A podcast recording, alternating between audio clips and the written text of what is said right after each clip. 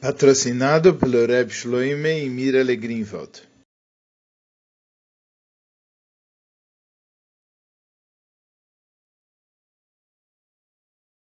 Essa sirra faz parte da coleção do Likutei Sirres, volume 10, Parsha Vaigash, Sirra 1. A Parsha dessa semana nós estudamos como Yosef e Binyamin choraram, cada um, um no pescoço do outro.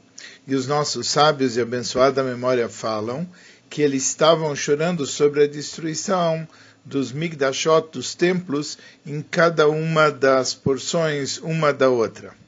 A Sirra ela tem quatro partes. A primeira, ele explica por que, que os templos são aludidos como o pescoço e não a cabeça, porque eles choraram um no pescoço do outro. Dois, explica por que, que eles não choraram sobre o próprio Migdash na sua porção, que foi destruído, mas um chorou sobre o Migdash na porção do outro. E por que, que Yaakov não chorou sobre a destruição dos templos. Terceiro, ele explica como o trabalho pode ajudar, mesmo depois do decreto da destruição do Beit HaMikdash ter ocorrido. E quarto, ele apresenta o ensinamento no serviço de Hashem.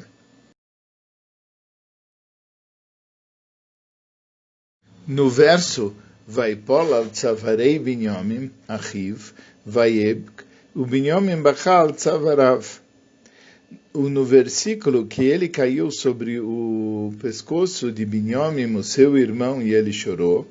E Binyamin chorou sobre o pescoço de Yosef.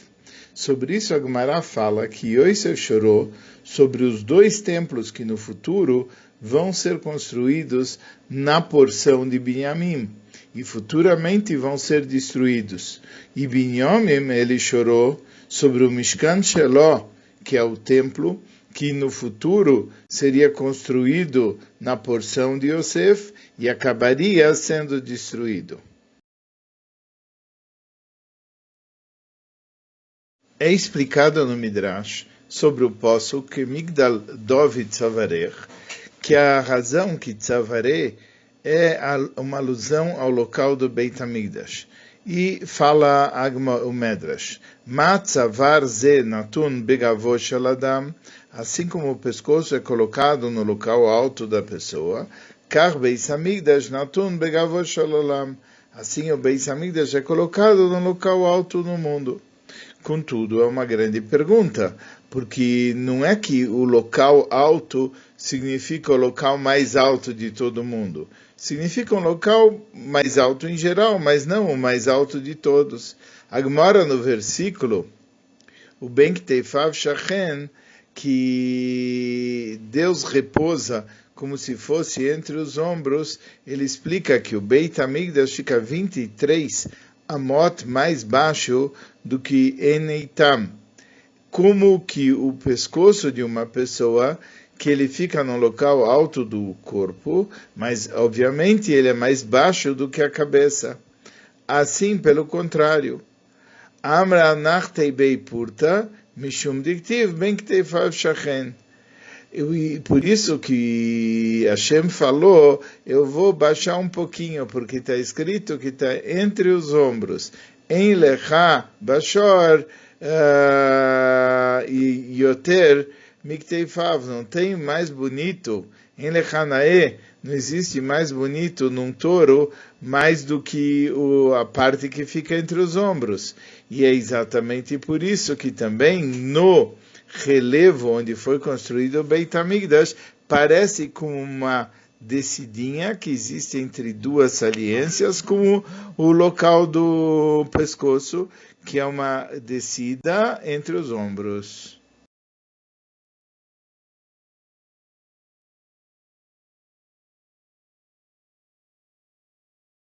Aqui existe uma pergunta muito clara: qual é a grandeza e a beleza de não estar no lugar mais alto? E como se fala, você pode olhar dos dois lados da questão. Primeiro, se não existe uma grandeza em estar alto, por que que precisa o verso nos, estuda, nos ensinar que o Beis Amigdash ficava num local alto no mundo, etc. E se existe uma grandeza em estar alto, e como parece do que o verso fala, então quanto mais alto é melhor. Então, por que, que o Beit HaMikdash não ficava exatamente no ponto mais alto, mas ele ficava 23 amot abaixo do Eneitam?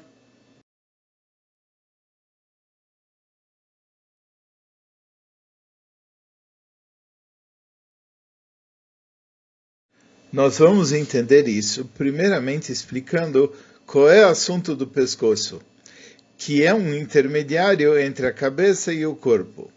Primeiro, a vitalidade geral que é encontrada no cérebro na cabeça e que é trazida para o corpo, ela passa por uma série de coisas, como a traqueia, esôfagos e artérias, que se encontram no pescoço. E segundo, o mesmo também é verdadeiro em relação ao intelecto que está no cérebro, que está na cabeça.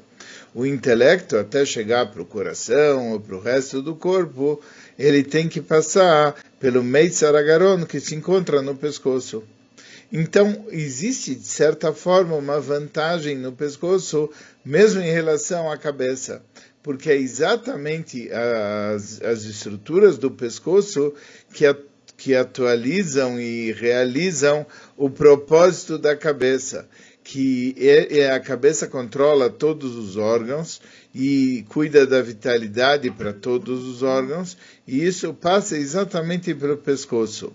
É verdade que a cabeça tem uma vantagem per si em relação ao pescoço, porque ela está num nível fisicamente mais elevado e no nível espiritualmente ela tem ela está numa hierarquia etc mas em relação ao propósito e à missão da cabeça o pescoço ele está mais próximo de fazer a coordenação do propósito e da missão da, da cabeça sendo ele um intermediário e isso é aquilo que traz a influência e a vitalidade do intelecto para dentro do corpo.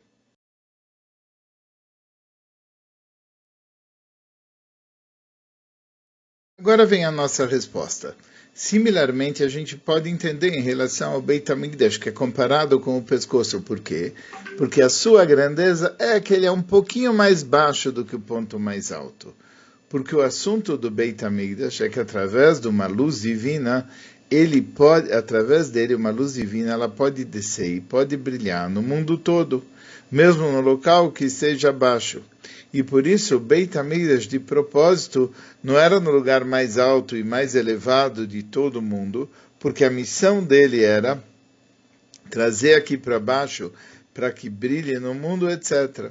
E é por isso que no local onde foi colocado o Beit HaMikdash, Nachat Purta é um pouquinho mais baixo do, do local mais elevado. É verdade, é a mesma coisa em relação ao indivíduo. O Beit HaMikdash em relação a todo Yudi. A alma divina, ela, apesar de estar mais elevada do que o pequeno mundo, que é onde ocorrem as coisas da pessoa, mas para que ele possa uh, selecionar, para que ele possa refinar a alma animal e a parte dela no mundo, a pessoa tem que se transformar num Mishkan, num tabernáculo, num Migdash, para a luz de Hashem.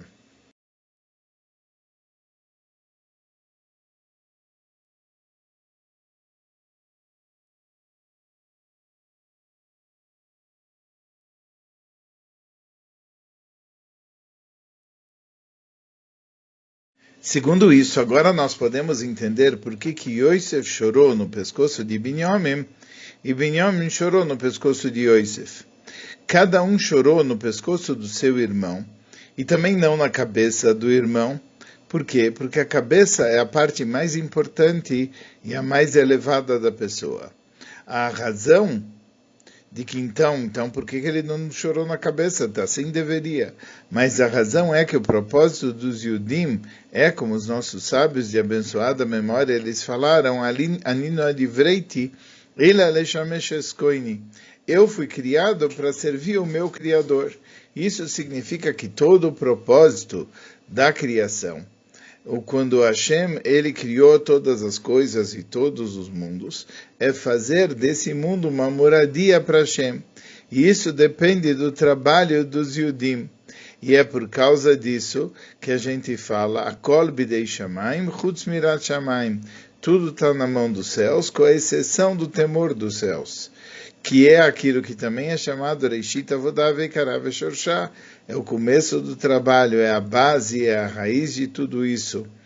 E nós devemos fazer uma moradia nesses níveis inferiores. E através disso nós temos que é, refinar o nosso corpo, refinar a nossa alma animal, refinar a nossa parte no mundo. E a principal coisa, o principal elemento que está engajado nisso é o nosso pescoço, porque através dele é que vêm as ordens da nossa cabeça e eles fazem com que as coisas se cumprem. E agora nós podemos entender porque Yosef e Binyamin, cada um chorou no pescoço do outro e não na sua cabeça.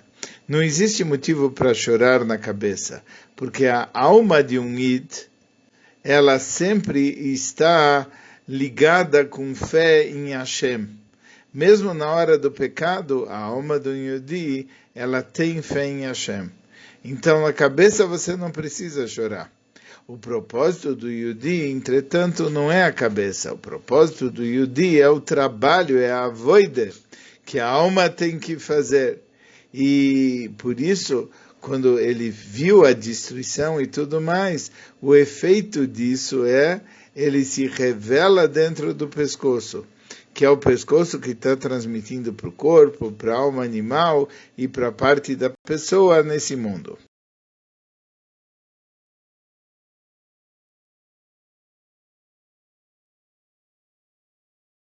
Sobre isso vem a pergunta por que que, já que os Migdashot, eles foram construídos na terra de Binyamin, e por que que Yosef chorou sobre o que foi construído na terra de Binyamin? E Binyamin chorou justamente sobre o Mishkan que foi na terra de Yosef. A princípio, cada um deveria ter chorado sobre o seu próprio templo que foi destruído na sua terra.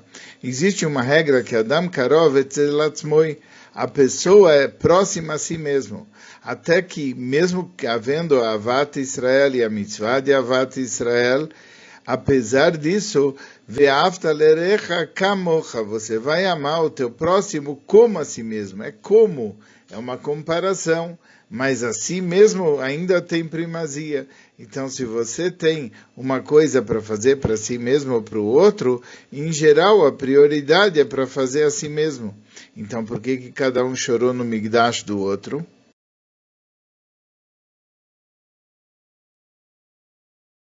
Uma segunda pergunta que também está correlacionada, está escrito no Zohar sobre o Pasuk Vaipol al Tzavarav, Vayabek al Tzavarav Oit, que ele caiu sobre o seu pescoço e ele chorou sobre o seu pescoço mais.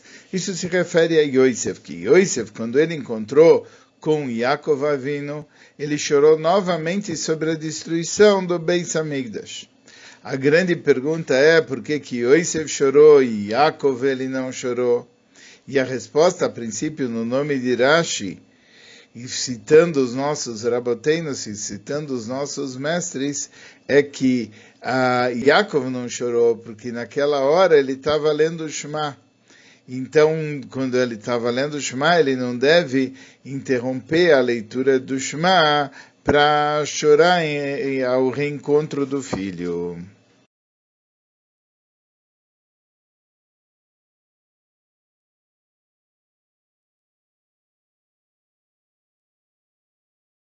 A resposta é o seguinte: o propósito de chorar é para fazer mais fácil para aquela pessoa que está chorando. Como a gente vê que quando uma pessoa chora sobre determinado assunto ah, que está machucando ele, que está deixando ele triste, etc., de certa maneira ele está ah, consertando aquele problema. Uma das partes de consertar é chorar porque isso livra ele de parte do sofrimento. Conforme o verso fala, Aitali de Mati Lechem, que as minhas lágrimas eram como se fosse um pão. E por isso a gente entende que quando uma pessoa é capaz de consertar o problema, então o propósito é o contrário. Eles não deviam se acalmar chorando. É melhor que, em vez disso, ele se ocupe consertando o problema. Então, o que que acontece? Quando uma pessoa vê o Hurban do Beit Amigdash, a destruição do Beit Amigdash do seu colega, ele pode sim chorar, é, sofrer com ele, compartilhar o sofrimento e chorar, porque o principal de consertar e construir e tudo mais é para o seu amigo. Mas você está chorando em prol dele. A pessoa, entretanto, se ela é capaz, ela é obrigada a ajudar o amigo. Como que ele ajuda o amigo? Ele ajuda o amigo fazendo o reiach tochiach, advertindo ele para não fazer mais as coisas erradas, ou se também pode rezar em prol dele. Mas o trabalho principal é só ele que pode fazer, porque ele é um balabhira. Ele tem a escolha para fazer ou não o trabalho da reconstrução do Beit Amidas. Mas uma pessoa uh, deve procurar fazer tudo aquilo que está a seu alcance para ajudar o seu amigo. E, e, se depois que ele já fez tudo isso, ele ainda vê que o Beit Amidas dele ainda está destruído, isso dói para ele. E por isso a pessoa normalmente chora. Mas quando a pessoa vê o, o na destruição do seu próprio Beit Amidas, para ele agora não basta soluçar, não basta chorar, ele tem que consertar e reconstruir o seu Beis Amidas.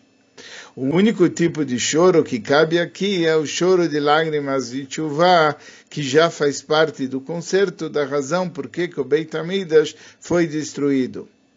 E, às vezes, chorar, ele transforma mais leve o trabalho da pessoa na construção do Beit Amidas porque às vezes a pessoa pensa que chorando ele já fez o suficiente.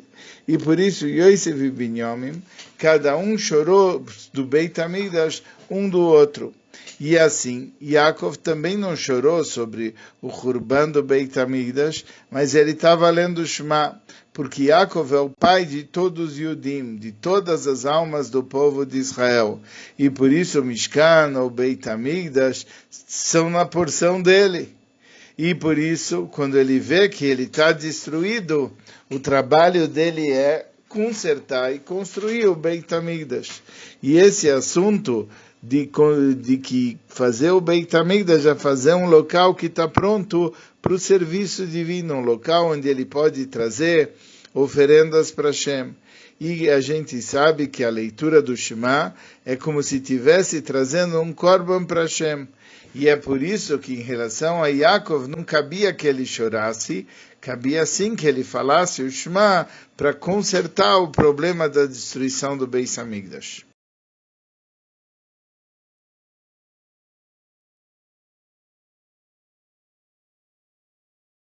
Existe mais um aspecto que valia a pena abordar. Uma vez que eles viram, através de Ruach HaKodesh, através de profecia, que o Mishkan e o Migdash eles iriam ser destruídos, é porque já foi decretado lá em cima que eles iriam ser destruídos. Então, o que, que adianta o que, que eles estão fazendo?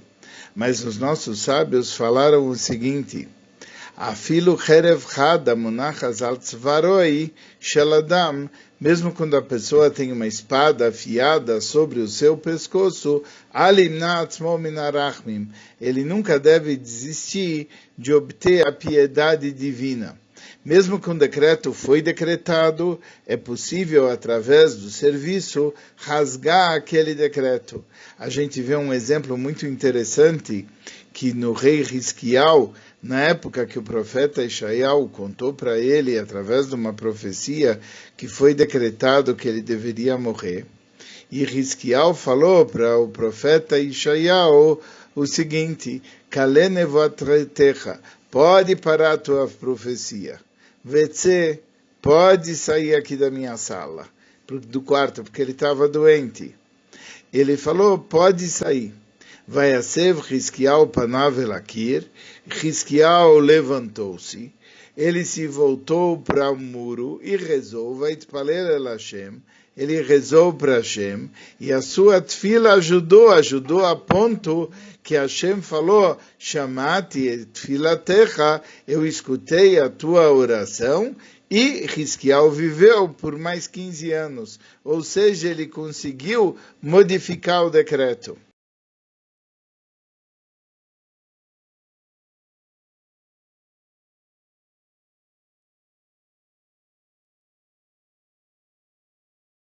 Uma lição que a gente pode pegar de tudo isso. Os nossos sábios falam o seguinte: Koldor sheinu nivne beis amigdash, toda geração onde o Beit Amigdash, onde o templo ele não é reconstruído, Beyamav, na, naquela época, Malim Alav Keilu Ichrivoi.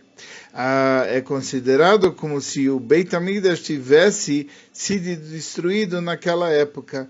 E a mesma coisa a gente pode falar em relação a cada pessoa. O motivo que o Beit Amigdash não está construído é por causa que o Beit Amigdash pessoal de cada um ele está destruído. Por causa que o nosso Beit Amigdash pessoal está destruído, o Beit Amigdash coletivo está tá destruído. Mas se através da, do trabalho pessoal de cada um a gente pode reconstruir o nosso Beit Hamikdash e deixar ele completo e inteiro, então Mashiach vai vir e construir o Beit Hamikdash geral de todo mundo. E esse é o, a, a intenção e o propósito de pensar a respeito disso. Não é para que a pessoa ela soluce ou que ela chore, mas para que ela haja. Da mesma forma, a pessoa tem que agir para trazer a sua redenção pessoal e, a construção do seu Beit HaMikdash pessoal na sua alma. E isso vai acelerar e trazer aqui para baixo a redenção geral e a construção do Beis Hamikdash geral, que vai vir através de Mashiach Tzidkeinu rapidamente em nossos dias.